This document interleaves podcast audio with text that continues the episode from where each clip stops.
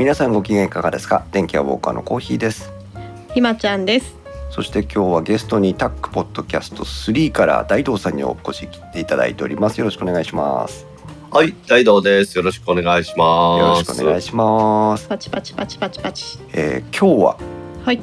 スタンディングデスクのある生活というタイトルで、えーこちらいつもの Discord の公開収録会場とそれからツイッターのスペースで同時配信をしながら皆さんと、えーお話をしていきたいと思いますのでよろしくお願いします。お願いしますす。はい、今日もね、えー、と Discord の会場の方には、えー多くの方にお越しいただいて、えー、とスリッパさんひろいわおさんピノマリさんオリエンタルブルーさん名前が聞いたらあや合ってるねイクラムさんそれからあ北川さんにも来ていただいております。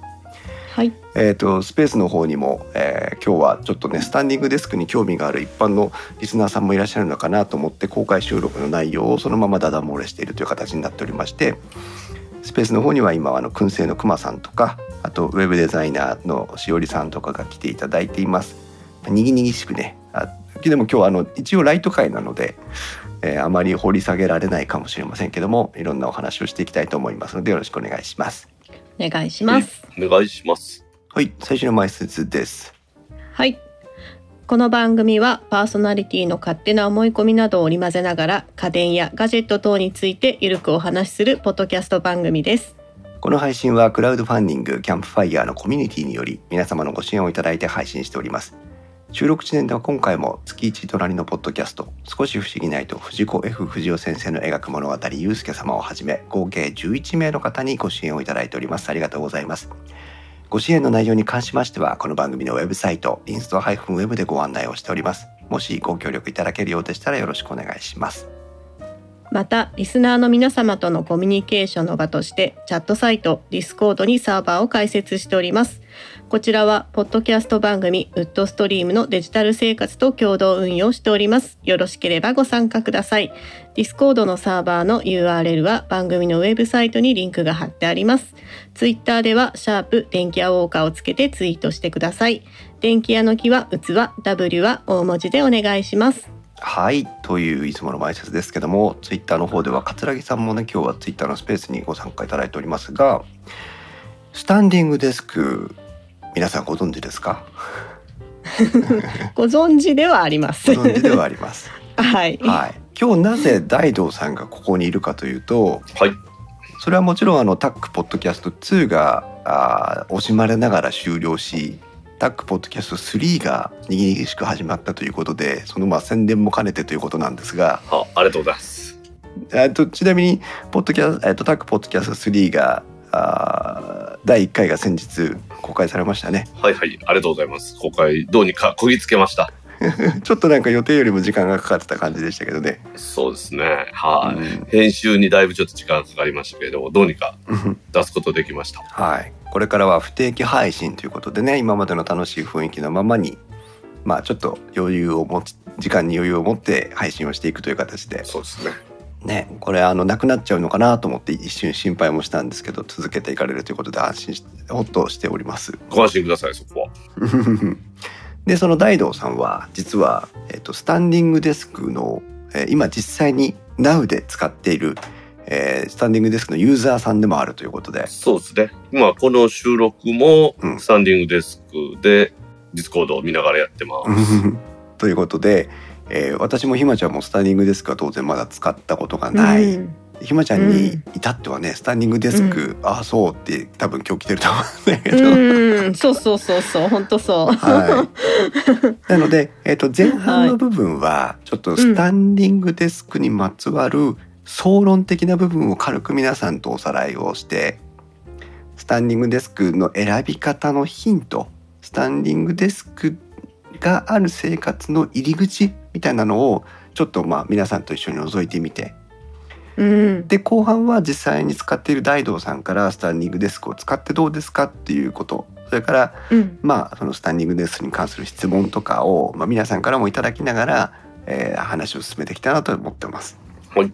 またリスナーさんでもねこのスタンディングデスクユーザーがあまあいるとあるいはスタンディングデスクに興味をお持ちの方もいらっしゃると思うのでぜひツイッターツイッターちょっとコメント追い切れないかもしれないんですけども Discord のサーバーなんかでこうコメントもいただきながらご質問もいただきながら、えーお話をできればなというふうに思ってるんですがはい。はいねピノさんなんかあのこの後ちょっと深く掘り下げていくタイミングがあるかと思いますけどびっくりするようなスタンディングデスクを持っている方だったりするのでその辺もね掘り下げていきたいと思います。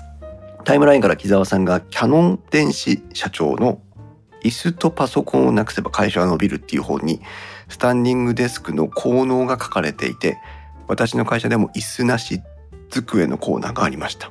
だって。最近結構そのスタンディングデスクを導入してる企業とかっていうのも増えてきているので、う。うんんまあ、そのあたりもね気になるところとは思いますがうん。まずスタンディングデスクスタンディングデスクと先先ほどからこうね解説もなく言ってるんですけどもうん。ひまちゃんスタンディングデスクってどういうものだか？わかりますか？立って使うテーブル。そうだね 100点満点の答えが出ましたけども、まあ、立ち飲みスタイルですよねうん。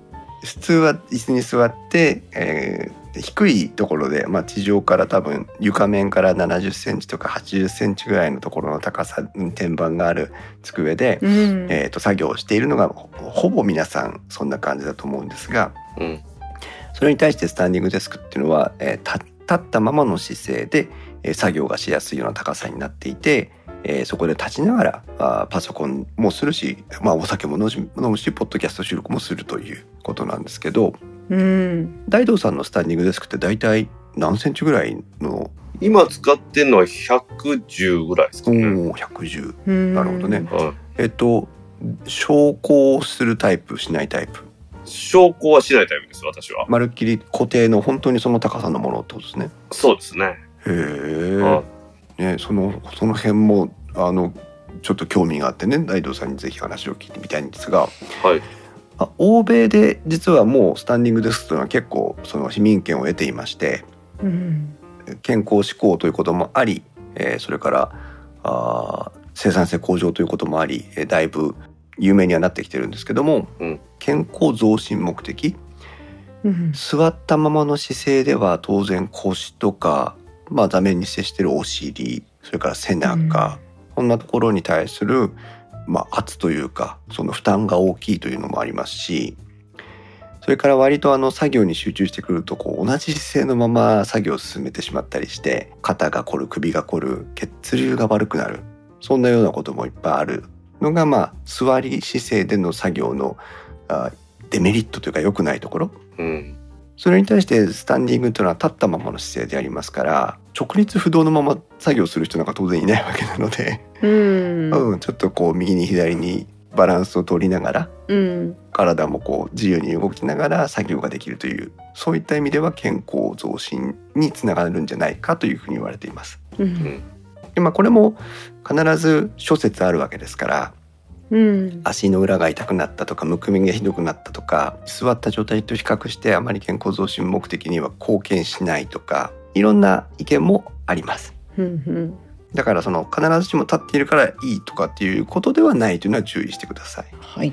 生産性向上という話で言いますとうん。座ったままでお昼ご飯食べてじゃあ午後の仕事かなって言った時に結構眠たくなったりするじゃないですかうん。しますね。ねえでそういう時にその気分転換というかうん。えー立ち姿勢になることで結構その睡魔を抑えることができたり集中力を回復することができたりもするということでう。うん。ん。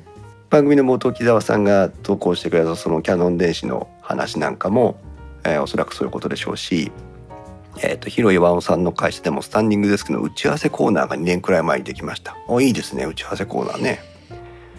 パッと集まってパッと会議してパッといなくなるっていいよねって言いますよね。なんか効率のいい打ち合わせっていう。ね良さそうん、それからおピノマリさんがキャノン東京でもオフィス作りのサポート業務をやっていて見学にも行けます。だって。う。オリエンタルブルーさんは、えー先日のアマゾンブラックフライデーセールで受験生の子供用の昇降型スタンディングデスクを購入しました。おおすごい。ナイス散財ですね。うん。木澤さんが会議が長引かないんですよね。というふうに言ってますけども。おちそれは 大きいですね。うん、そんなようなこともねあります。おそれから、えっと桂木さんが、えーメッセージをいただきましたが、えっとヘミングウェイ文豪ヘミングウェイですね。ヘミングウェイは立ったまま執筆していたというふうに言われているそうです。うへ。そうなんですか？それ初めて知ったの。なんか猫に邪魔されるからとかって話じゃなかったっけ？スタンディングデスクでも猫には邪魔されますよ。そうね。あの大道さんのところはね。うん。はい。はい。まあそういうまあ生産性向上を目的としていて、いわゆるまあ簡単に一括りにしてしまうと意識高い系の企業で結構スタンディングデスクの導入が相次いでいると。うんう。ん。はい。でさらに今このコロナ禍ですから、うん。えっ、と在宅ワーク、リモートワークをで、えーご家庭で仕事をする人が増えてきている。うん。うん。あとはもともとフリーランスとかでご家庭で仕事をしている動画編集されている方とか、えーウェブデザインされている方とかそういった方もご家庭で仕事をしている。うん。でし家庭での仕事時間、まあ、家庭には限らないんでしょうけど一箇所での仕事時間が長くなるとうんやっぱりその、えー、と座ったままあるいは立ったままうん。の、えー、とものではちょっと集中力維持できなかったりするからというのでうんま会社に行けば机があるし会社の机を自分の好みで買い替えることはできませんから、うん。えー、とそれはそれほどこうスタンディングデスクの導入というのは劇的に進まないかもしれませんけどもうん家庭であれば自分の裁量である程度導入できるのでうん。そういった意味でこの2年やっぱそのスタンディングデスクに対する注目度っていうのは上がってます。うん。それからもう一つこれ、えっと最後のキーワードになりますけどもうん。健康経営って聞いたことあります？うん。ありません。ありませんひまちゃんもないない。何？健康経営？はいリスナーの皆さんいかがですか？健康経営結構最近この健康経営っていうキーワードが あの出てきてまして会社にとって従業員っていうのは会社を運営するために必要な財産ですとうん。その従業員が、えー健康に働ける環境を作ることで、えー会まあ、会社を休んだりすることが減ったりあるいは。集中力が高まったり要はその体のメンテナンスをしっかりしてあげる従業員の健康のメンテナンスをしっかりしてあげることで、えー会社としての生産性相対的な生産性を上げていきましょうという。つまり社員が健康だから生産性が上がるよこんな考え方がその健康経営って言われてるやつなんです。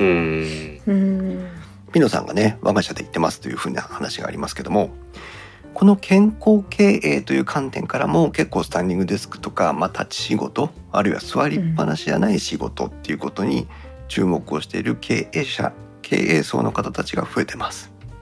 うん。うん、でこの辺りに捉えていただくとおなんで今ものすごくスタンディングデスクが注目されてるのかなっていうのをなんとなく掴んでもらえるかなと思います。うん。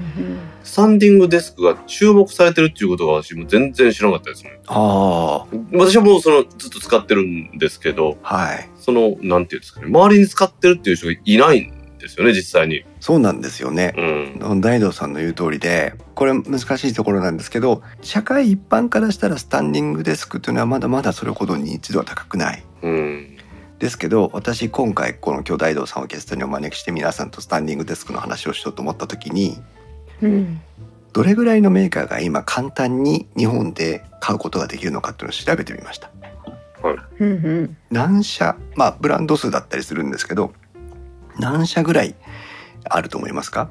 アマゾンにうん。載っていたり日本でメジャーな家具メーカーやオフィス家具メーカーでオンライン購入ができたりするようないわゆる業務用じゃなかったとしてもポンと買えちゃいそうなもの何社ぐらいあるでしょう、社名数ではわかんないけど、うん、家具作ってる会社だったら絶対に一個は出してると思なるほど、うんおそうですね。オフィス家具作ってるところは出してそうですよね。国用とか伊藤木とか有名どころですね。ライオンとかですう。ね。この前 IKEA に行ったら、はい、IKEA にもあった。そうだね、うん。そうです、うん。と私が調べてきたものから、うん。まず読めるやつをご紹介しますうん。ニトリ、イケア、うん。うん。バウヒュッテ、ヤマゼン、三和サプライ、タンスの弦、AY、オフィスコム、フレキシスポット、カナデモノ、伊藤木、国用、ボーダーレス、ガラージ、岡村、大新工業、プラス、アイリスオーヤマ、スノ、オフィスコム。えー、の、いくつ言った ?15 個ぐらい言いましたかね。うん読めないやついきます。ファ、ファリニ、ラッドラブ、エルゴマーカー、ササノデスク、えーピーキーパーキー、ビリビリ、PTU オップス、プロフィキショナル、リラックスワーク、フィフィチュフィチュアイズ、メイデーサイト、ジェイコッェンジー、森福スキーダメディア。ということでざっと40社ぐらい。これ全部しかも後半のあんまり読み方が正しくないやつは Amazon で買えるやつです。これだけのショップブランドメーカーがうん。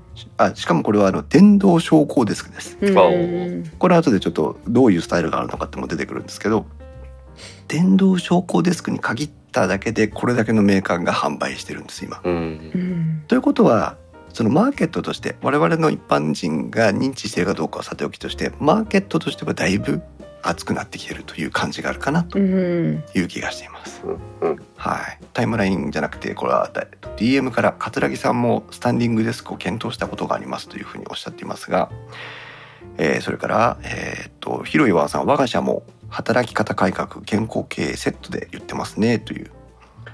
タイムラインからピノのマニさんはタバコ部屋サッとされるように小部屋で立ち席になりましたねという。あこれは結構前からありますよね。あの換気のうんうんデスクみたいな換気カウンターみたいになっててねいうのがあったりしますけどもね。あったね。はい。こんな感じでえまあ40社近いメーカーがひしめき合う一大マーケットにたった今、えーただいま育っているのがこのスタンディングデスクの業界でございます。うん。はい。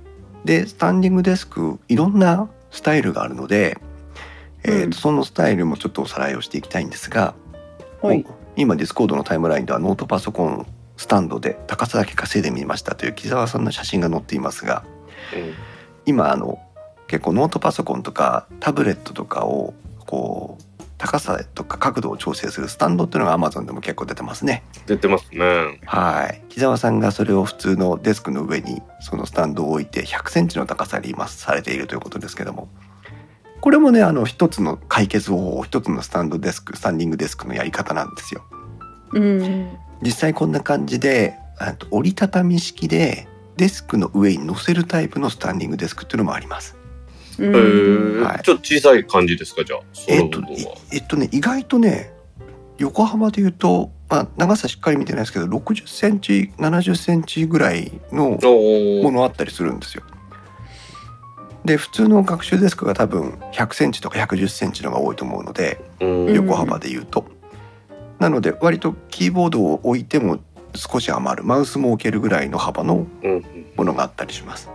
ううんスタンディングデスクじゃないんですけど、オフィスやったらですよ、オフィス家具で、うん受付台とかあるじゃないですか。はい。ね、あの、今、おなんですか、大きいフロアドーンと一つで使うとこなんか多くて、うんうん。で、扉がたくさんあって、そこに受付台があって、その各か、係ごとにこう机が並んでるっていうところの、あの受付台も、スタンディングデスクとして使ってるっていうオフィスは多いように感じますね。そうですね。本当だからあの、うんデスクという形あるいはデスクというカテゴリーにこだわらなければあの、うんカウンターでも棚でも何でもそれは高ささえあってしまえばあの立ったままの作業スペースになるのでそうですね。うん私も実は会社でちょっと今スタンディングを取り入れ始めてまして勝手に一人でほうほう。私の後ろに書棚があるんですよあのファイルを保管しておく棚が、うんうん。あの棚が、えっとちょっとデスクよりは高いのでうん。うん。そこに木澤さんと同じようにあのノートパソコンのスタンドを置いてうん。あの高くしてやってます。うん。はい、なるほなるどほど。ちなみに正確な名称かどうかはわからないんですけどもこういう既存のデスクや既存の棚の上に置くタイプのやつをうん。なんか折りたたみデスクとかリフトアップデスクと言ったりするらしいんだね。うんはいうんあのアイロンをかける横長のやつでこう足がこう X 字になってて高さがこうパカッてね立てられるやつあるじゃんですか。あんなイメージのものになります。なるほどなるほど。うんはい。それからえっ、とその他に普通のえっ、と固定式のスタンディングデスク。これは大道うん大道さんが使ってるやつ。そうですね。今使ってるやつ。単純にえっ、とテーブルなんですけど足の長さが長いという。うん大道さんはちなみにスタンディング生活はどれぐらいになってるんですか？多分もう七八年ですかね。大道さんの環境だと固定式ってことはもうえっ、と作業っていうかパソコンを見てる時にはもう座らないってこと？そうですね。座らないですへね。え。うん。編集作業とかすると結構長い時間経たなきゃいけないですよね。そうですね。ですから AG も大阪は六はい七時間ですけど、ずっと立ってますよ。わうんあ、さすが疲れないですか？はいまあ疲れるのは座っても疲れるのは変わらないですもんね。なるほどね。なるほどね。はい いですね。別に特にそのそう、うん、立ってるから疲れるってことはないですねうー。ん。でそのスタンディングデスク生活を考えた時に実はこのうん固定式のスタンディングデスクが価格帯としては一番安いんですはい。うん。導入しやすいんですよ価格的にはね。うんうん。なんだけど、えー、と高さが変えられないので立ったり座ったりという変化はなかなか生み出しにくい、う。うん。んあなのでね。安いんだけどどうかなってちょっと勇気がいる分野でもあるかなっていうのがこの固定式。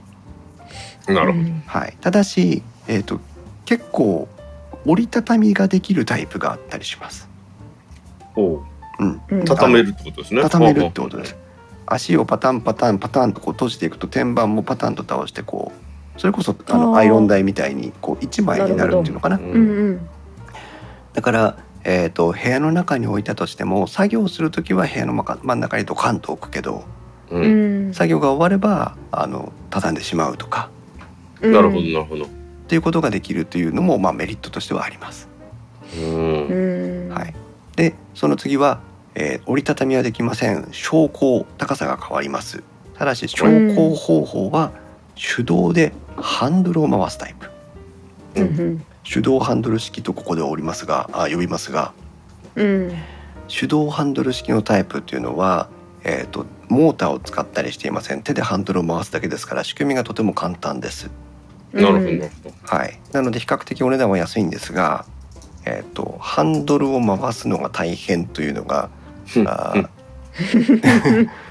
まあ、そりゃそうでしょうね。ね、ぐるぐるぐるぐる回さなきゃいけないので、うん。えー、とおそらくハン手動ハンドル式の昇降デスクを買った方が100人か100人いうのがハンドルを回すのが大変。うん。うん。あーなので、えーこの辺りはちょっと悩みどころ、うん。なるほど。はい、ただし、えー固定式ではないですから最悪高さを変えることはできるよという、うん。ううんん、で、えーその次に出てくるのがガスダンパー式です。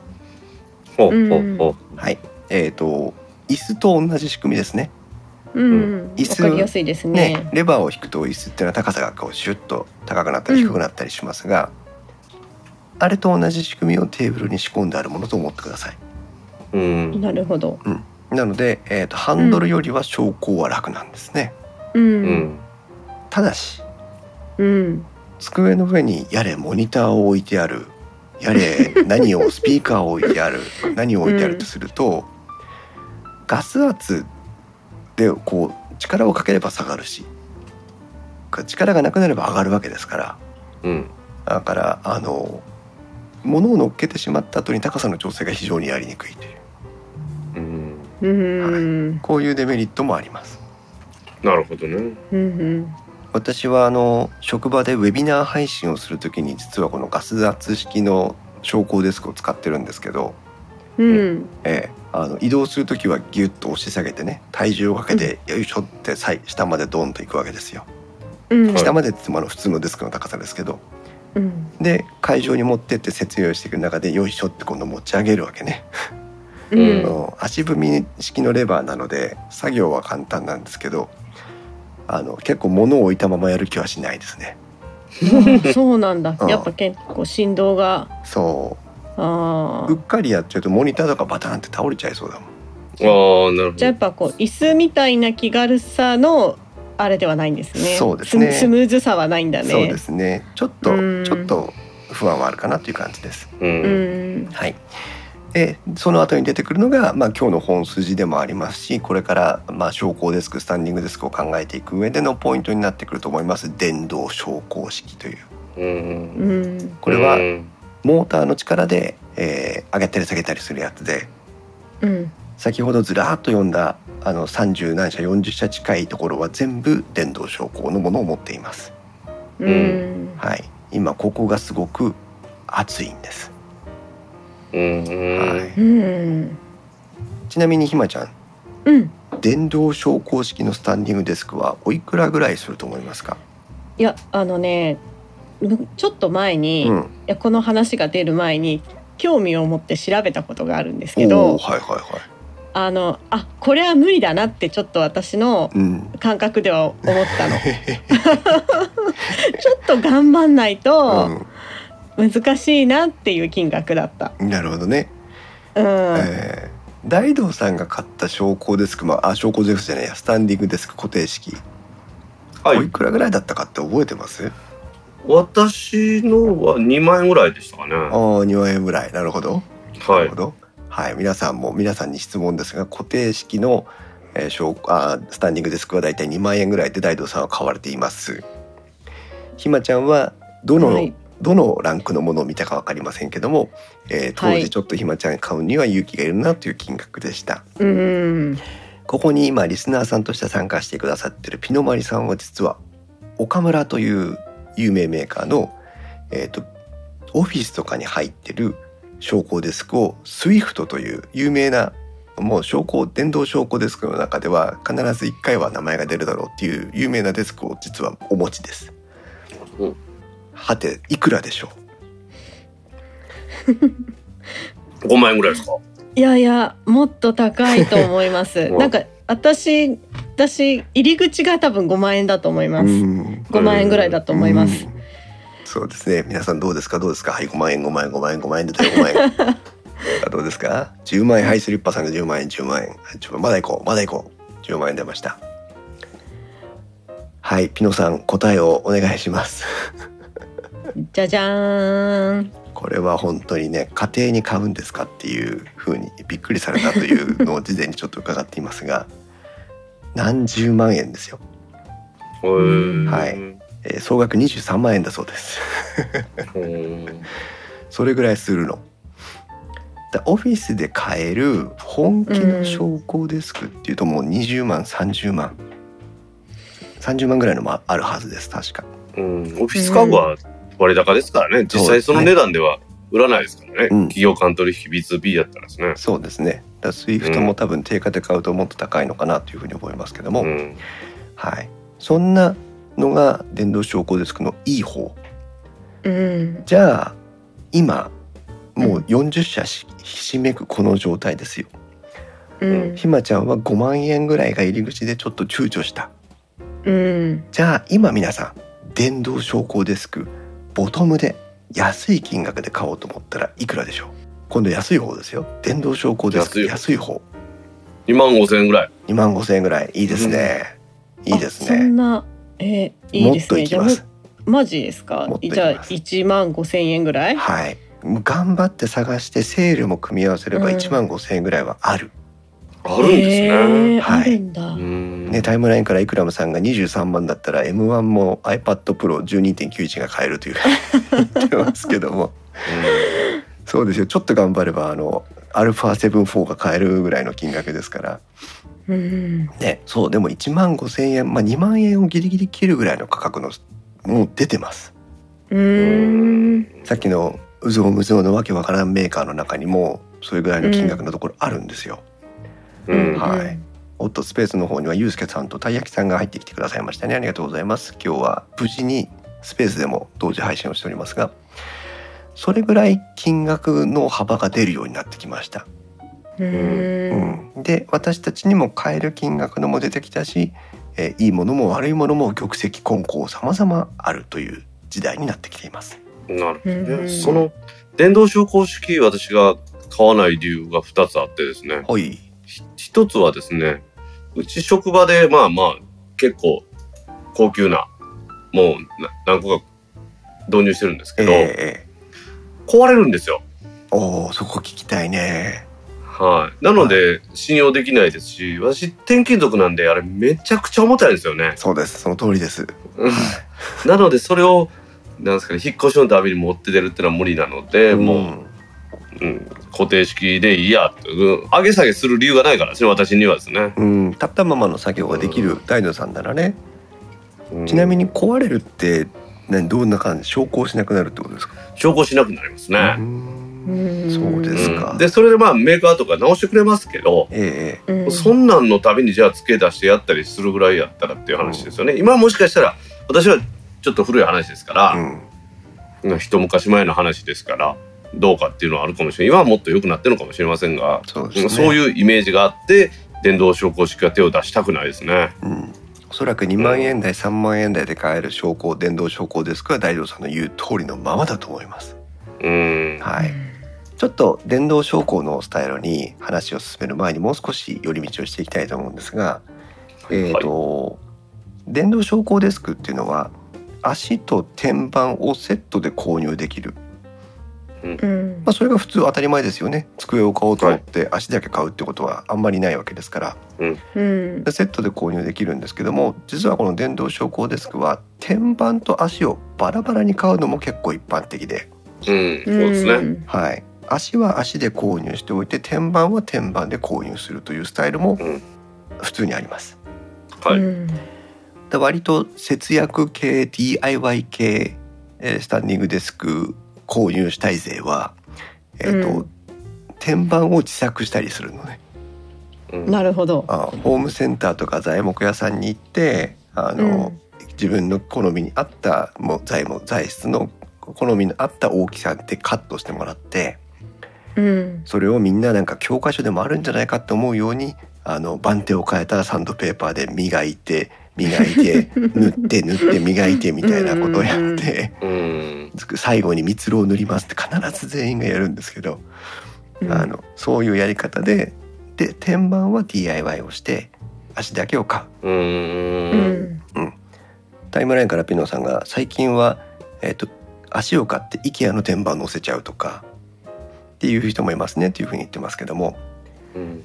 購入する天板で有名なのは今ピノさんが言ってくれた IKEA とそれからおしゃれ家具メーカーかなでものっていうところがあるんですよ。まあ、かなってもありますはね。い、かなでもので天板だけを買って昇降デスクの足をつけるっていうのも結構なんか多いパターンです。うん。私もずいぶん昔、IKEA のはい組み立てるやつで天板と足売ってて、その足をはい長いやつを買って、組んだことあります？うん、くと組んだことあるんですけど、IKEA の天板の安いやつ買ってしまったんですよ。えほんだらなんかこう、合板のなんか重ねてるやつみたいな感じで、えうん。傷がつくと表面に、はい。そこから水が入ると中が膨れてくるというです それいけませんね。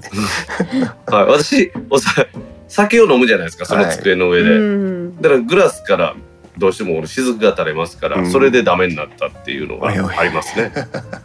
はい、だから安く上げすぎるとダメだってことですね。そうですねいろいろありますうね。はうん、い。でその天板も、まあ、長方形のスタイルが普通皆さん机といえば長方形の天板を思い浮かべると思いますが、えー、と様々なものがありまして自分がいるところお腹がぶつかる部分がこう湾曲してへこんでたりとかうん。はいはいはい。なんていうのかな？U 字に逃げてるって言えばいいんですかね。っていう天板があってみたりあとは L 型。机の角、うんあお部屋の角に置いてね、えー、と正面と右側とか正面と左側に天板があって使えるタイプの L 字型の天板。うん。そんなのも選べたりします。うん。それからこの天板の、えー、と周囲角。うん。側面って言えばいいのかな？の処理もいろんなこう工夫のある天板があって、うん。えー、とテーパーがつけてあってこうちょっと斜めに削ってあってこう当たりが優しいとか。うん。おー。そんなものもあったりもします。それから天板の材質今大道さんからあの話がありましたが、えー、と合板2枚に、えー間に段ボールで作った段ボールじゃないけど紙で作ったハニカム構造のスペーサーみたいのを入れてうん。はい作ってるテーブルっていうのは結構あります。うんそれはあの軽量かつ頑丈で、えー、と机とかにするにはとてもいいというのでハニカム構造とかフラッシュ構造とか言ったりするんですけど、はいはい。まあ、薄い板を2枚で挟んで中は中空だったり紙の緩衝材が入ってたりするやつで私が今実際使ってるやつもそのハニカム構造です。うん。だきっと穴を開けて水が入ってったら大道さんと同じように膨らんでくるタイプのやつね。はい。それからあとは MDF というね細かく砕いた木材を圧縮して固めた作ったこう、うん。えー、とボードですけども MDF とかうん抽出繊維板と言ったりするんですが、うん。これもあの比較的成形しやすくて安く上がるっていうので、えー結構あのカラーボックスとかねうんうん。に使われてるやつですけどあれですね。ああいうはいこあのコッパみじんになったやつが固まってるやつですね。うんうん。うん。はい、っていう、まあ、MDF 材それからメラミン化粧板うん。はいはい。はいえっと天板がツルツルでツヤツヤのやつですね。はいツヤツヤのやつですうん紙を樹脂で固めてんだったかな、うん。非常に硬い合成感のある天板なんだそうですなので傷がつきにくくてだから中にも入っていかないしといううね、ん。うん。ただし重い、うん。重い。はい、うん。重いですね。それから、えっと修正剤。うん。これはあのホームセンターとかに行くといくらでも売ってますけどもいろんな木をこう形を剥ぎ合わせて作ってるやつを修正剤と言いますけどもうん。はい、えー、おっとスペースの方にはイソップさんそれからマッキーさんが遊びに来てくださってますね。ありがとうございます、本日はスペースにもあと同時配信をしておりますが修正剤というのはいろんな木をこう組み合わせて1枚の板に仕上げていったやつで比較的、えー、と値段が安くて強度も高くてというので、まあ、便利な素材でもあります。へえ。はい、ホームセンターでもうとにかくよく見るタイプの木材の一つですね。あとはまああの普通の木材木材と言ったりするのかなあのうん杉とかヒノキとかそういううん一枚材質の一枚板と言えばいいんでしょうかそういったのもあったりします。歪んでくるやつですね。そうですね。まあ歪むか歪まないかあの処理にもよるかと思うんですけど。はい。あのそうですね。確かにし処理が悪ければ歪んでくるかなっていう気もしますけど。歪んでくるっていうイメージですね、あれは。はい。なのでスタンディングデスクも先ほど言ったように足と天板を、えー変えられるということですから、えー、とその足だけをどこかで買ってきて天板は本当に自分のこだわりの天板を選ぶということも可能なのでうん。先ほど言ったように奏で物でものすごく高いなんかいい板を買ってきて組み合わせるとかうん。あるいは今、えー、と使ってる何かの棚とかあるいは昔使ってたテーブルとかの板を外してきて足をつけてスタンディングにするなんていうこともできます。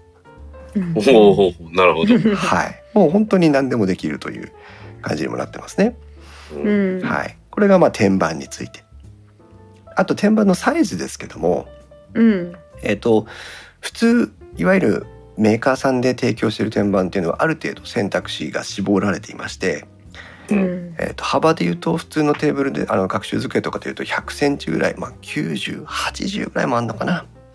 うんあの学習机子供用の学習机だと8090ぐらいあるかもしれませんが、えー、と100センチから110120150150160180ぐらいかな。お180ってはい、あんまり見ないですけど、あるんですね。うん、比較的いわゆる、うん、と今、えー番組前半でお話ししたメーカーが出している選択肢の中にあるのが大体これぐらいの中。うん。あとはもう、えー、と好みに応じて幅を広げていくことはできます。うん。はい、そして奥行きの方も、えー、ご40センチは狭すぎるかな。電動昇降だと50センチぐらいからかな50607080だとだいぶ奥行きがあるかなっていう感じで、80がいいですね。うん、大道さんのスタンディングあスタンディングデスクは幅奥行きどれぐらいですか？幅は120、奥行き60にしてますね。おおなるほど。120の60なるほどね。使いやすい。あのあのデスク60もあるんですか？はいと、え、どの、どのデスクですか？あの大道さんの写真この前ちらっと見せてもらいましたけどああ、あれは、いや、あれは狭い方ですね。あなるほど。わかります、はい。あれは40ですね、多分。そうですよね。40ですよね。あれぐらいだとね、ノートパソコンを載せると結構もうギリギリぐらいだよね。ひまちゃんは今どれぐらいの机を使ってます、私はえっ、と今二つ机があって、はい。一つが60奥行き60で横が120、うんでもう一個のは奥行き60で、うん。えー、と横が1メートル100のや100センチのやつを2つ使ってます。そうですね。やっぱり100あるいは120センチぐらいが結構まあうーんとふ一般的というか多いかなという気がしますね。そうですね。はい、うん私はちなみに今これ無印の20年前に買った学習机ですけど、うん。えー、と120横幅。はい。うん奥行き70を使ってますおお、七十は結構あると70いいですね。。70はいいですね。70ないと私ダメですね。うん。あのレコーダーとかミキサーとかをあの左手デバイスとか置くじゃないですか。はいはい。70ないとねおとてもじゃないけど使えないんですよ。あ、うんうん。で横幅も120だとダメで。うん。なのであの棚を増設したりしてこうなんとか稼いでる感じなんですねううんん。だからこれをもうちょっとこう幅のあるデスクにしたいなっていうふうにも考えてます。うん。はい。あとこれからスタンディングデスクを電動昇降デスクを選んでいく中でもう一つ注意していきたいのが厚み。うん。はい。デスクの厚みです。うん。今ひまちゃんうん。デスクの厚み天板天板の厚みって言ったら誤解があるんだけど、天板の厚みは、うん、えっと、普通のパソコンデスクのは、うん。まあたかだか知れてる。23センチぐらい、23センチぐらい、うんでミシン置いてる方はうん。重みがあるんで、ちょっと厚めのうん。やつ天なるほどね。板にしてますね。あうんなんでここで厚みのことを気にしてほしいかとわざわざ言うかというと最近あのモニターアームとかも結構安くなってきたのでうんはいはいはい。モニターアームをつけたりすることって多くなってきてると思うんですよ。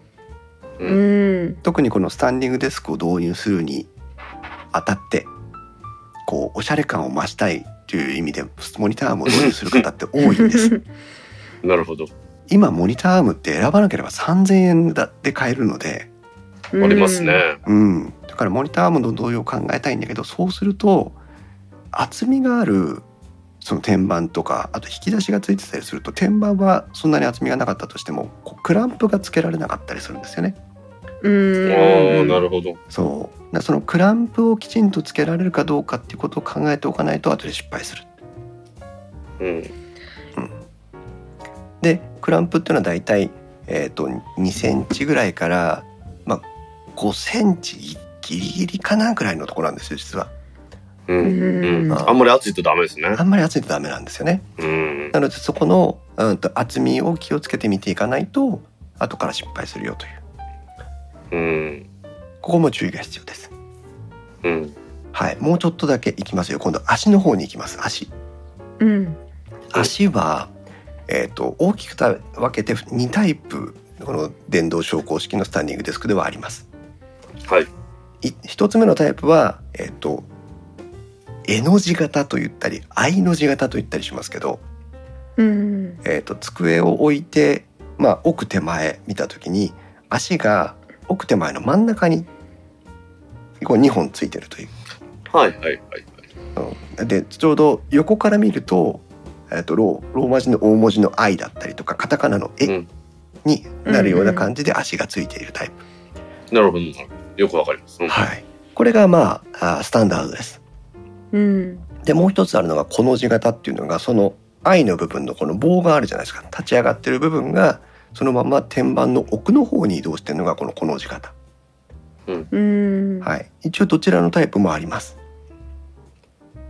どっちがいいか、ひまちゃうん。んどっちがいいですか、なんか強度的にはやっぱりその絵の字型愛の字型の方がうん安定感がある気がするんだけど、はいそうですどうねなんだろうんおイクラムさんお休みということでおやすみなさい おやすみなさい。はい、そうなんです。絵の字型の方は支柱がテーブルの前後奥奥手前の真ん中にあるので、う。うんえー、と荷重をうまく支えてくれるんですよね。でも、はいこのこの字型だとその支柱は奥側に行ってしまうのでうん。もし手前側によっこいしょってこう体重をかけて立ち上がろうと思った時に結構このなんていうのかな前側は支えが入ってない状態になるんですよ。うん。はい、そこが、まあ、ちょっと、えー不安もあるところではある。ううん。うん、ただし多分お値段に比例すると思うので、えーうん。この字型でもしっかり強度がある構造であれば大丈夫だろうなと思いますが。うん。はい。一般的には N 字型が多いし一般的には N 字型が安心かなっていう気がします。うん。丈夫そうですよね、確かに。そうですね。はい。で今度その足の今言った間のこうだのって言ったその棒の柱の部分ですけどもうんはい柱の部分も何パターンか種類がありましてううんん。結構結構ありますねいろいろね。えー、とまずその柱が長方形のタイプはい。角型四角の足ってことですねこれが一般的です。うんでも、えー、と今はちょっとおしゃれ感を狙ってなのかあるいはやることがなくなってきたからなのか分かりませんが楕円形の柱のものもあったりします。へー残っあの残ってますね。そう柱が楕円形になると、まあ、強度が上がるとかっていう意見もあるようなんですけど一番なのはまあその見た目の優しさというかね、うんうんデザイン主にその衣装性の問題だと思うんですけどうん。あーそういう楕円形の柱があるものもあります。それから二段式三段式というのがありましてうん。うん。うん電動昇降ですから上がったり下がったりするのに、うんえっと柱がラジオのアンテナとか釣り竿とかああなるほどねうあのピッチのアンテナとかそういったようにこうシコシコっとこう中に入るようになってるわけです。うん径が違うのが組み合わせてあるってことですね。そうですね。あ、はいそれがえっ、と2段のもの1段のもの3段のものと一応もあってまあ1段ってないんだな2段か3段なんだけどうんこれは2段よりも3段の方が合成が高いそうです。おーあの組み合わせなので重なってる部分が多い方がいいみたいな話らしいんですけどね。なるほど。うんはいなので多分安い方を見ると2段式だったりするかもしれないので、うんえっと2段か3段どっちもあるんだけどと思った時には、えーどちらかといえば3段を選んでおくのがベタうん。ー。はい、なんてことですね。はい、うん。それからこの径が違うものの重なりですけども、うん。普通はタケノコの山のタケノコの里のようにえ大きい方から小さい方にピラミッドのようにこう積み重なっていくわけなんですが、うん。うん。えーと最近は逆ピラミッド型というのもありましてう。ん。一番中心の軸が一番細くて上がっていくほどに高く大きくなっていくという。正ピラミッド型と逆ピラミッド型はい。どういう違いがあるかというと実はあんまり違いがありません。うん。まあ簡単に言えば逆ピラミッドの方が埃が入りにくいだろうなっていうことはあります。うん。積もる場所がないので、うん。うん。まあそれぐらいかなという。うん。はい。お今タイムラインディスコードをご覧の方はあのピノさんが 図解を 入れてくださってますが、えー、とまさにこの通りですね。タケノコの里が普通に立ってる状態と逆さに立ってる状態とで、えー、埃が入らなくていいですねっていうふうに書かれてますけども、はい、そんな差別化があったりもします。最後に一番電動昇降を考えたうちで一番大事なポイント。うん。モーターです。うん。はいはい大道さんのとこで壊れたことがあるデスクというのはおそらくここがもしかしたら原因があるんじゃないかなとも思うんですがはい。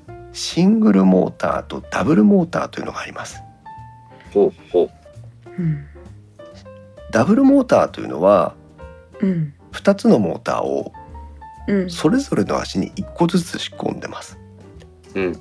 ですからうん。左の足を上げるのは左のモーター。右の足を上げるのは右のモーターうん。うん。左右が同調して動いてますうんうん。はい、シングルモーターというのはこのモーターが左右いずれか一つにしかつきませんうん。じゃあ反対側の足どうすんのっていうことなんですけどうん反対側の足は、えー、とプロペラシャフトって言いまして要は動力を伝える機構があって反対側の、えー昇降部分に一つのモーターから動力を分けていってます。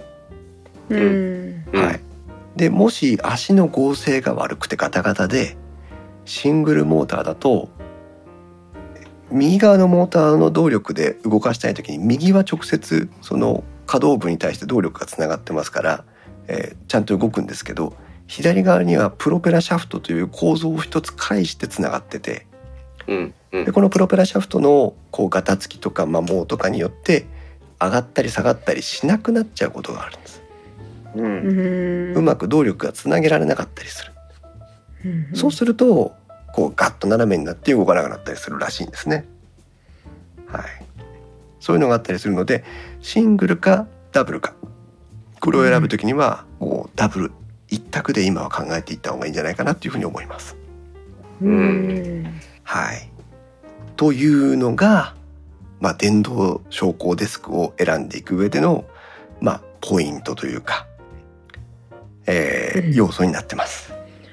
はい。はい。はい、もう一気にいろいろご説明してきましたけど大体なんかこうこれを知ってるとあシングルかダブルならダブルなのね。あ2段か3段なら3段なのねみたいな。うん。そんなことが見えてきたんじゃないかなというふうに思いますけどもいかがでしょうか。はい、うんよくわかりました。はいありがとうございます。でえっ、と皆さんも何かご質問とかあればなんですがえー今日はでも実はそうは言ってもこうじゃあこのメーカーどのメーカーって話はないので、うん。えっ、と機械こう選び方のポイントをね皆さんと共有した形になるんですが今度ねメーカー云々の,、ま、あの次というか、まあ、前後してスタンディングデスク合う合わない派。合う派合わない派、なるほど。スタンディングデスクやめた派スタンディングデスクにしてしなきゃよかった派みたいのがいろいろ いるんですよ。結構ねスタンディングデスクのお話を、まあ、ツイッターとか、まあ、まあインターネットとかブログとかで調べていくとスタンディングデスクにしなきゃよかったとかスタンディングデスクに失敗しましたとかスタンディングデスクにして結局昇降しなきゃよかったですとかいう意見も、まあ、散見されるわけですね。うんうん。そのあたりを実際のこう大道さんの体験談とかも踏まえながら話を聞いていきたいと思ってるんですがはい。うん。ひまちゃんはどう今はい。まあスタンディングデスク、なんか以前にはね調べたっていうこともありましたけど、うん。スタンディングデスクは使ってみたい、いやあのね今の生活状況からすると、うん、全く使いたいっていう気はなくって。いいね、あのつその使う場面がうん、思いつかない、なるほど、あのまず今のデスクの上を見ると、うん、まあもう固定して置いてあるものがいっぱいあるわけですよね。そうですね。やっぱモニターがあって、うん。こうマイクがあって、うん。レコーダーがあってパソコンがあって、もうモデムがあってって多分みんなもそうだと思うんですけど、はい。この状況を動かすっていうことがもうちょっと考えにくい。そうね、前前そのあの昇降デスクをかちょっと調べたことがあったって言ったのうん。は、えっ、と私はお裁縫が好きなので、うん。ミシンとあのそのデスクを一つで一つのテーブルで二つのことをやろうと思ってたんですよ。なるほど、うん。だからパソコンの時の高さとミシンで使う時の高さってあのちょっと違うので、うんなんでそこであのこうまあたかが10センチされど10センチぐらいの高さ調整をしたいなと思って調べたことがあったんだけど、あの昇降することの意味はわかるけど立つことの意味はちょっとわからない。なるほどうね、ん。ああ面白いですね。うん、でも今のひまちゃんの話実はとても大事なポイントがあると思うのでまうん。あ後から忘れないようにしなきゃいけないけど、えー、と大道さんはどうしてスタンディングデスクを導入されたんですか？わしはあの、座ってると腰が痛くてっていうのが始まりですね。はいそれもよく聞く話ですよね。うんうん。長時間コンピューターとかに向かってると、っていうことだよね。なんか最初は、あれですよ、職場で、バランスボールってあるじゃないですか。はいうんあれに座ってる部下がいて、ちょっと貸してくれやって、やったんですけど、うんうんうん、これは根本的解決になってないなと思って、家、家ではもうスタンディングで、職場では、まあ、んオフィスで仕事してる時はあれですけど、書類を見たりするのは必ずさっき言ったような、受付ですか？うんうんカウンターに移動して見るようにするっていう風な生活ですね。へえあじゃあ職場のデスクは普通のデスクであっても、まあ、立ち立つ場面をいっぱい作る意識して作るようにしてるってことなんですね。そうですね。そんな感じですね。へえ、うん、でまあ立ち飲みも好きなんで外で飲む時も立って飲んでることが多いですね。なるほどね。はい。AUCM 山形でも立ち飲み行きましたしね。立ち飲み行きましたね。うん。あの人数で行くかと思いましたけどね。はい。楽しかったです。楽しかったですね。なるほどなるほど。ピノさんなんかね今あのご家庭でご自宅の中にスタンディングデスクを岡村のそういう人を導入してるわけですけどもなんかなぜ導入に至ったのかなっていうのはちょっと聞いてみたいところですがえー、とお私はピノさんです。私は椅子の種類によって高さを変えたり動画編集時と液晶ペンタブレットで書くときトレース台を乗せてアナログ作画をするときとのパターンがあるというあなるほど作業の必要性に応じて高さを変える。だからひまちゃんと同じ発想だね、うん、立ちたいっていうわけじゃなくてってことですね。そう。しょ電動昇降デスクを使うポイントの一つが実はここにあってうん、皆さんにもこれから昇降デスクを導入している皆さんにも今昇降デスクを使っている皆さんにもここのポイントは考え直してほしいと思ってるんですけど結構その座っただ仮にね座った状態でも高さを5センチ上げる10センチ上げる15センチ上げる、まあ、あるいは下げることであの体の負担がなくなったり作業がしやすくなったりするパターンがあると思うんですよ。うん、ああだから立ちか座りかじゃなくて微調整ができるっていうのもポイントだと思うのね。うん、好きな高さにできるってことですね。そうですね本当に、うん。だその立ち仕事だったとしてもあの結構高めにしたい時とかあるいはもうあの立って仕事をするほどじゃないんだけどあの少し高めにしておきたいとかなんかさまざまなシチュエーションがあると思うのでなんかえっ、と本当にだから二者択一立つか座るかだけじゃないところも探していってほしいせっかく電動昇降なので探していってほしいなと思うのがこのポイントの一つです。うん、あとはもう本当に、えー、と立った状態での、まあ、メリットの話ですけどまあそうか大道さんは本当に腰痛対策だけかうん。他になんか立ち仕事、まあ、結局腰痛対策でスタンディングデスクを導入したけどこんなことも良かったなってなんか思うことってあります？編集作業とか長時間やることが多いんですけれども、はいまあそういう時に休憩しようかなと思うようになりますよね。ああなるほどねもうしゅ立ったままではあれだからはいもうなんか半ば強制的に一回座ろうかなみたいな。うんそうですね。まあソソファーに座ってお茶でも飲もうかなっていう。ああいいですね、うんそういうのもね。お気分転換とか姿勢転換のタイミングを作ってくれるという、そうですね。うん、ありますね。結局座りも立ちもずっとそれやりっぱなしっていうのはやっぱり負担がくるのでそうですよね。ねなるほどねいいですね。うんタイムラインからピノさんが配線する時テーブル下とかテーブル後ろの配線を整理するときにデスクが120まで上げられたら楽ですよという。あの確かに。苦しい姿勢で潜らなくても余裕で中に入れるというね。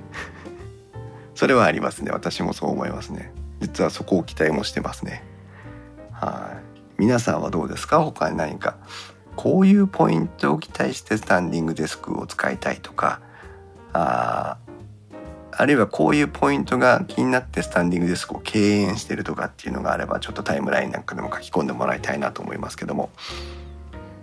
私がスタンディングデスクを導入したいと思っているのは、うん、結構ねポッドキャストの編集を毎夜毎夜こうやるわけですよ。家に帰ってきて、まあ、あの家族との時間が終わって、まあ、9時過ぎぐらいに実室に戻ってきてじゃあ作業始めるかということになるわけですよね。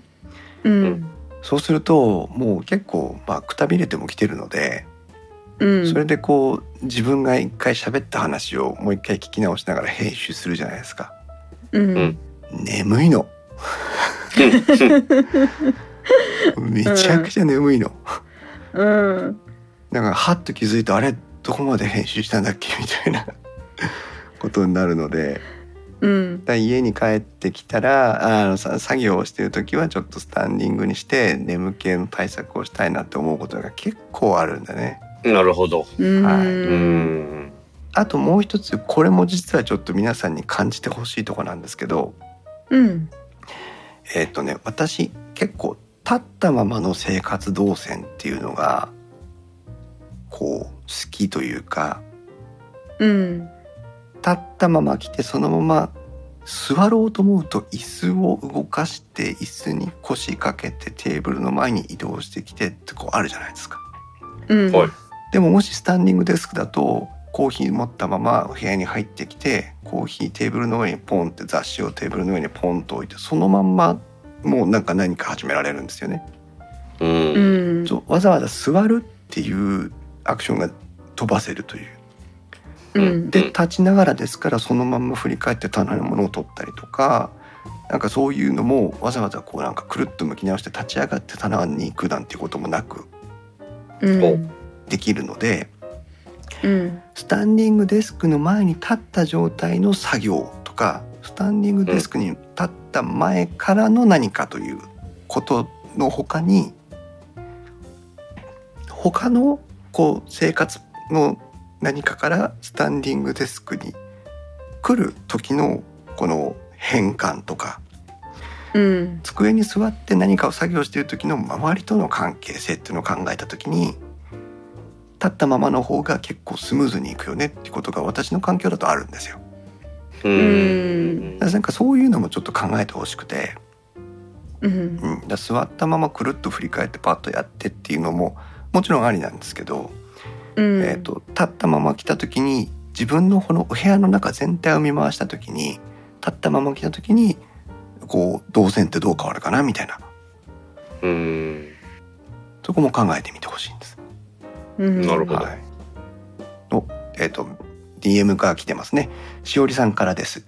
スタンディングデスクすごく憧れています。あこのしおりさんというのはちなみにウェブデザイナーをやってる方なんですけど、えっ、と自分は10時間歩きっぱなしの仕事から10時間歩きっぱなしの仕事から在宅ワークに変わり4キロ太ってしまいました。で スタンディングデスクに変えることでのダイエット効果を期待したいというねメッセージいただいてますが。すごいね。10時間歩きっぱなしってなんだろう そこが気になる、えースリッパさんはえー椅子は何気にスペースを取るから部屋がすっきりして掃除も楽になる利点はあるかもということで。あこれは大道さんと同じようにスタンディング固定でも椅子を持たないというパターンのやつですね。はい。うん。まああのソファーとかクッションとかその他のものに座るということなんでしょうけども。うん。ね。えー、とピノさんがこの前上司が職場で眠くて立ち上がってました。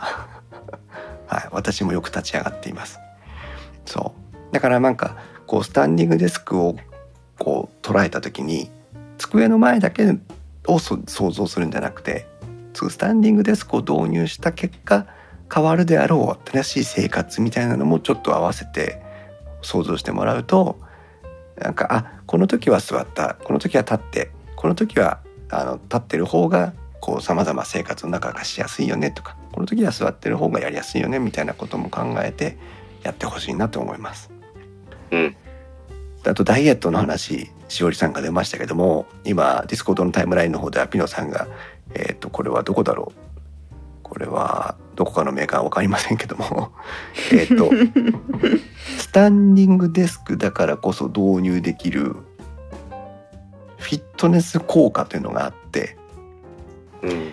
結構あのフレキシースポットとかあの有名なメーカーですけど見てもらうと分かるんですけど、えー、と昇降デスクを使う時用のエアロバイクとかうんうん。昇降デスクを使う時用のバランあバランスボじゃないバランスボード。うん。昇降デスクを使う時用のステッパはいはい。ー昇降デスクを使う時用のランニングマシン。ランニングマシンもあるんですかすごい。みたいのがあるんですよ。まあ歩くっていう感じですけどそういうのがあったりするんですよつまりただ立って仕事をするんじゃなくて下半身はフィットネスしなさいという。うん。私これね実はねあのどんだけ見てもねそれじゃ仕事にならねえだろうと思うんですけど。でも実際なんかそういうこう導入をしてこうながら運動って言えばいいのかな、うん。をはいしてるっていうパターンもあるんですね。うん。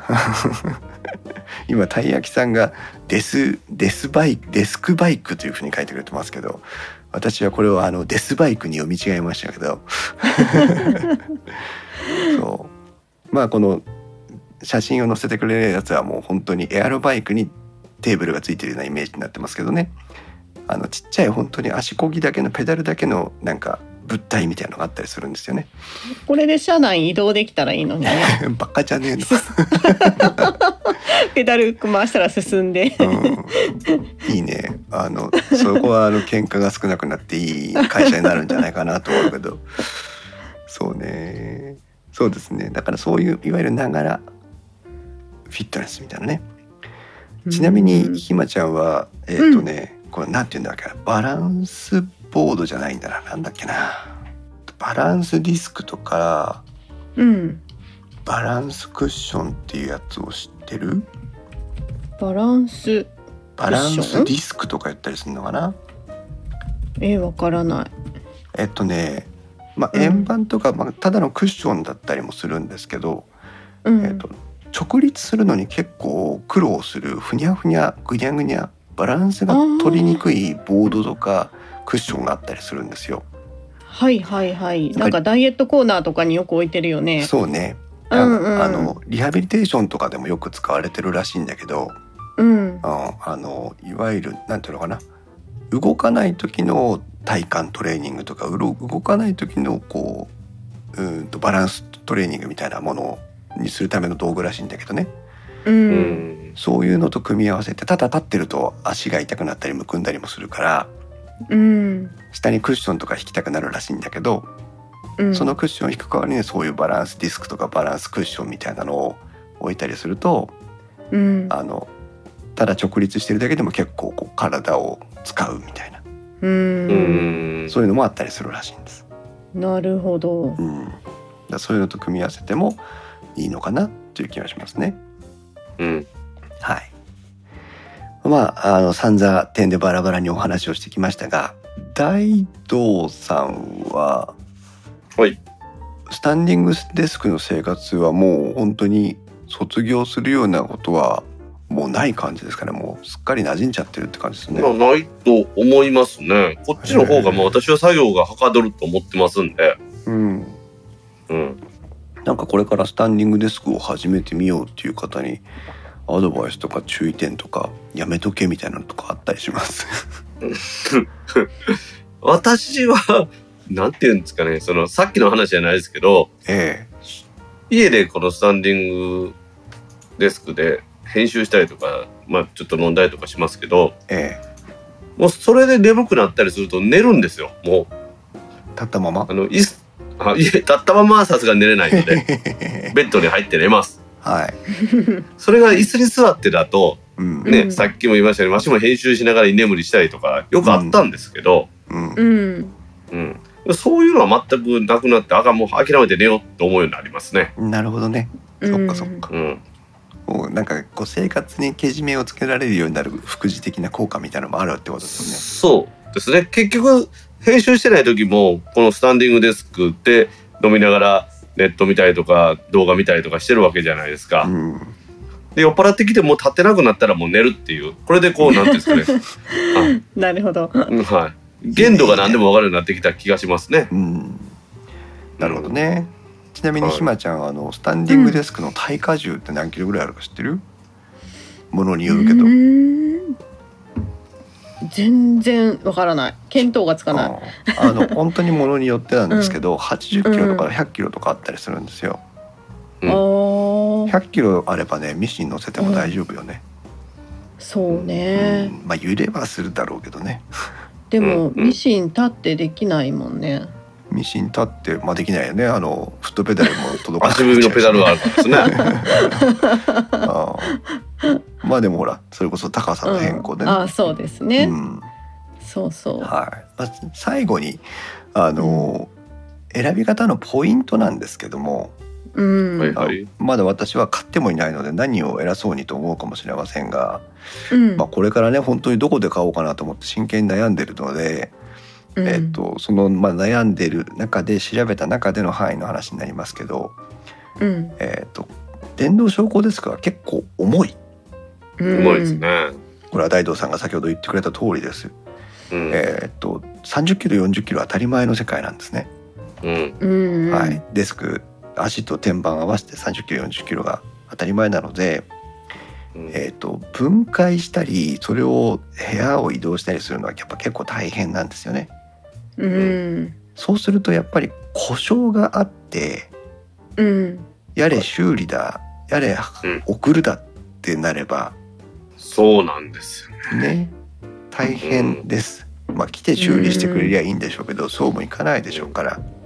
うんということはやっぱり耐久性信頼性を考えて買うのが一番だと思うんです。うん例えば値段に惹かれて3万円ぐらいの電動昇降デスクを買ったとするじゃないですか。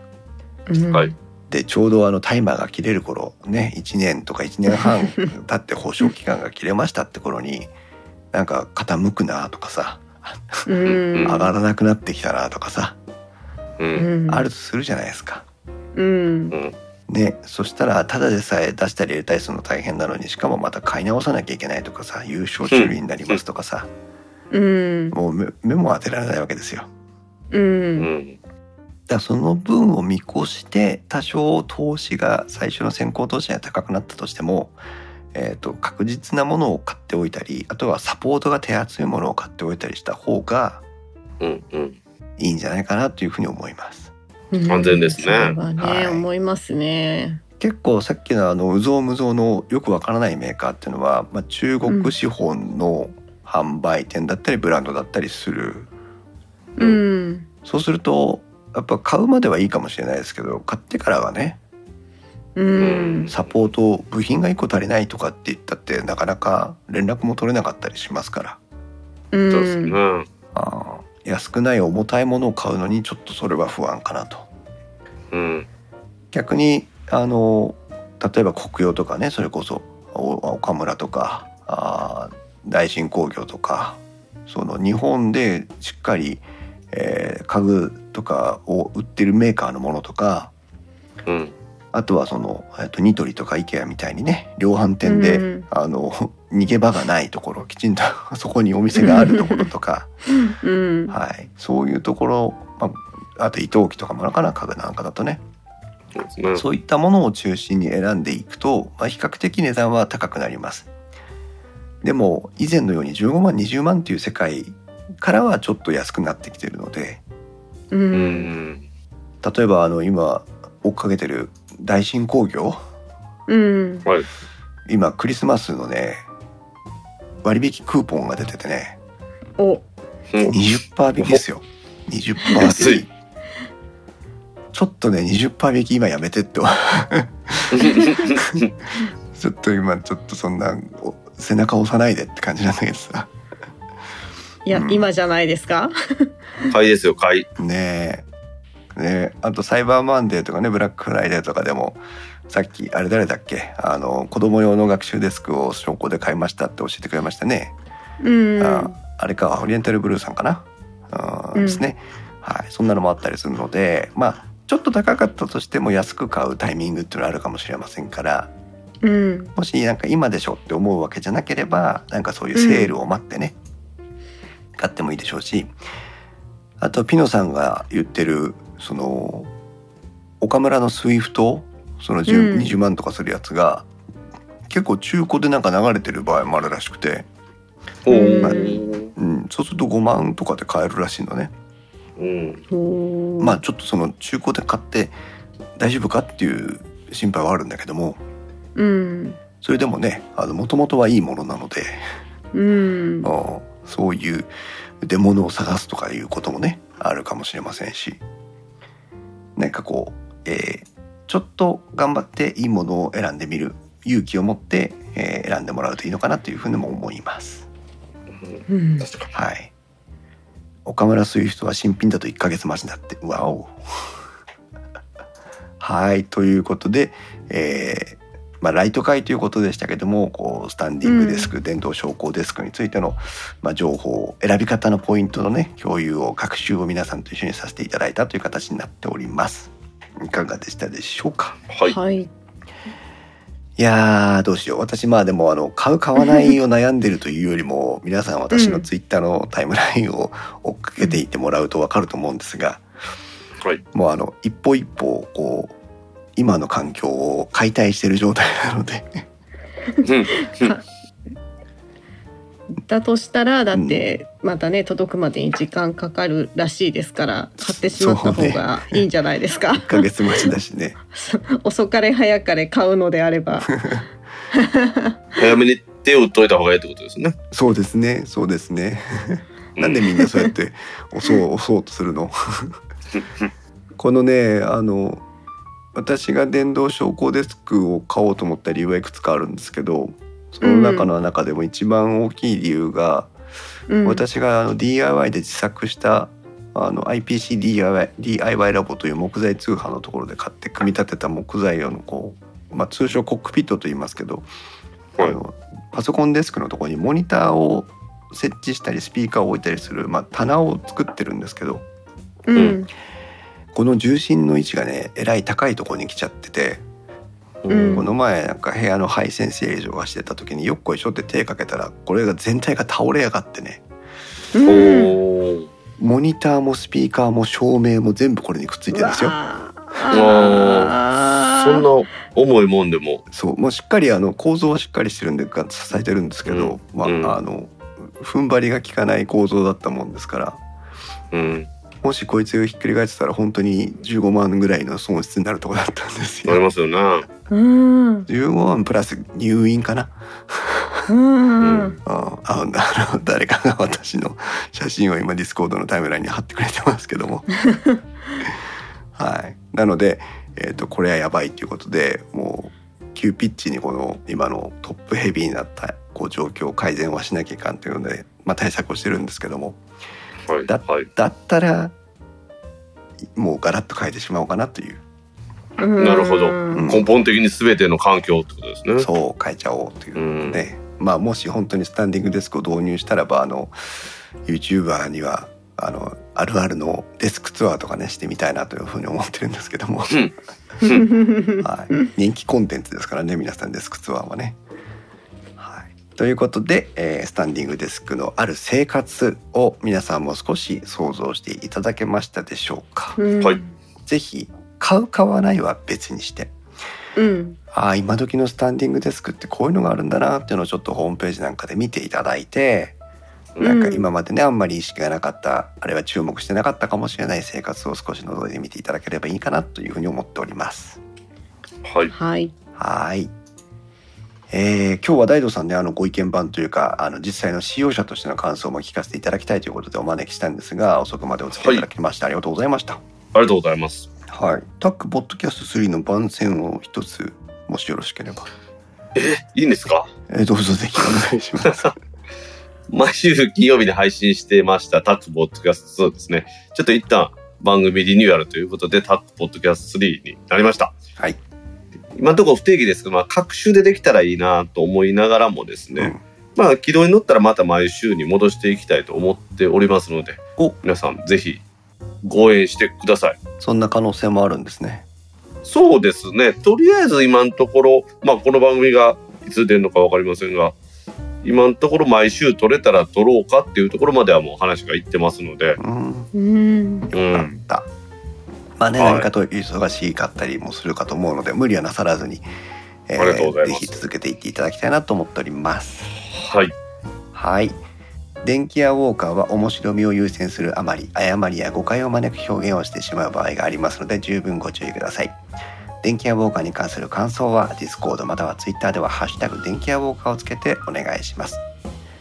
えー今日は Discord の公開収録それにプラスしてスペースでの同時配信にもご参加いただきましてありがとうございました。ありがとうございありがとうごましたざいました。はい、それではまた次回の配信までさようなら。さようならさようなら